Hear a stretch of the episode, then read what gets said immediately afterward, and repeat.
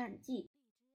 一八七零年三月十七日夜晚，哈尔威船长照例走着，照例走着从南安普敦到根西岛这条航线。大海上雾色正浓，烟雾弥漫。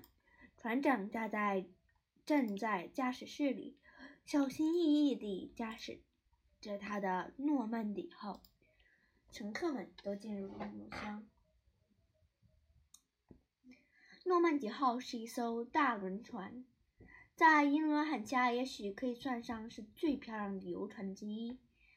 它装货，它装货容容量六百吨。船体长得二百二十英尺，宽二十五英尺。船员们都说他很年轻，因为他才七岁，是一八六三年造的。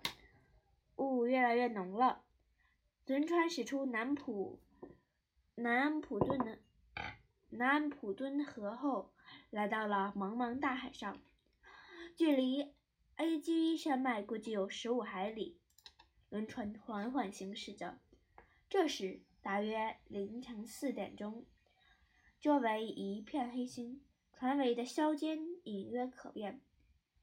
像这类英国船，晚上出航是没有什么可怕的。突然，层层夜雾中冒出一枚黑点，它好似一个幽灵，又仿佛一座山峰。只见一个阴森森的往前翘起的船头，突破黑暗，在一片浪花中飞驶过来。那是玛丽号，一艘有装有涡轮螺旋推进器的大轮船。它从敖德萨起航，船上载着五百吨小麦，行驶速度非常快，负载又特别大。它笔直的朝着诺曼底号逼了过来。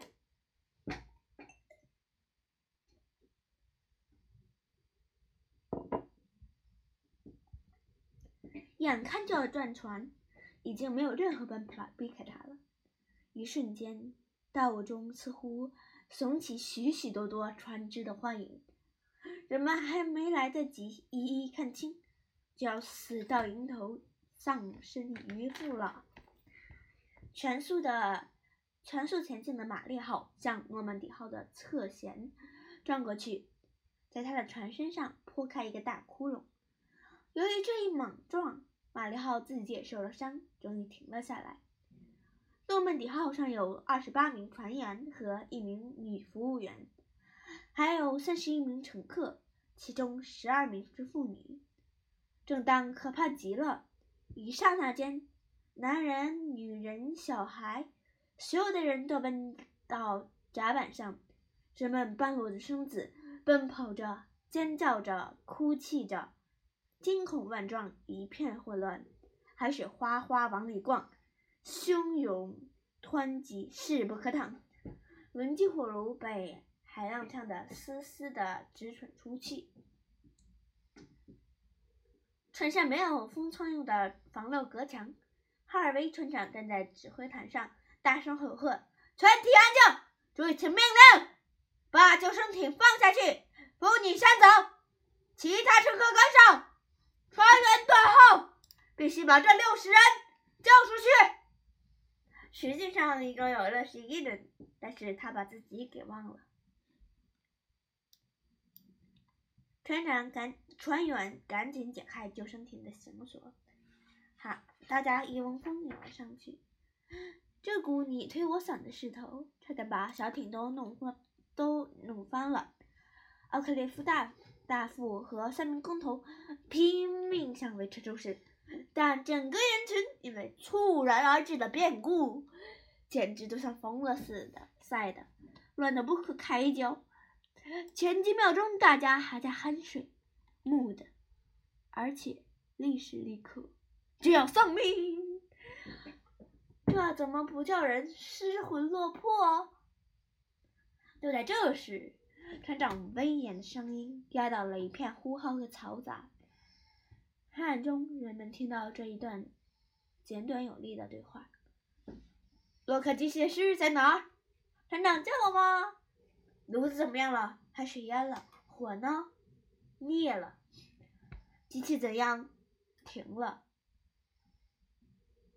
船长喊了一声：“阿克列夫大副。”大副回答道：“大副回答到。”船长问道：“还有多少分钟？”“二十分钟。”“够了。”船长说：“让每个人都下到小艇上去。”“奥克列夫大副，你的手枪在吗？”“在。”船长。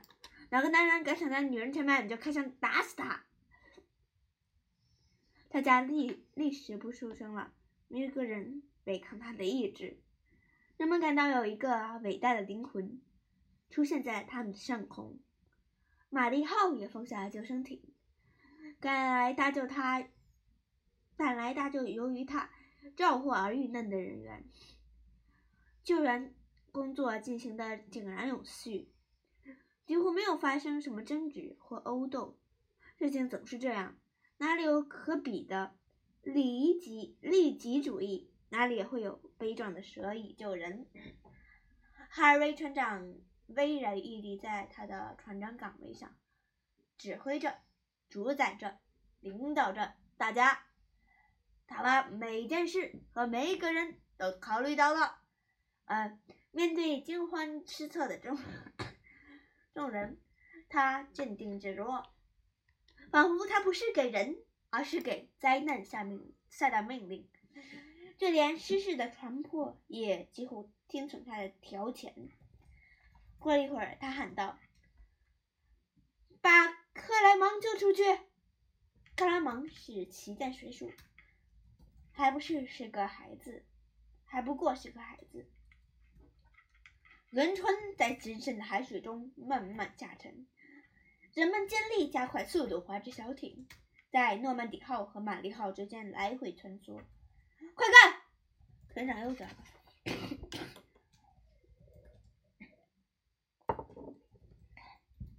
二十分钟到了，轮船沉没了。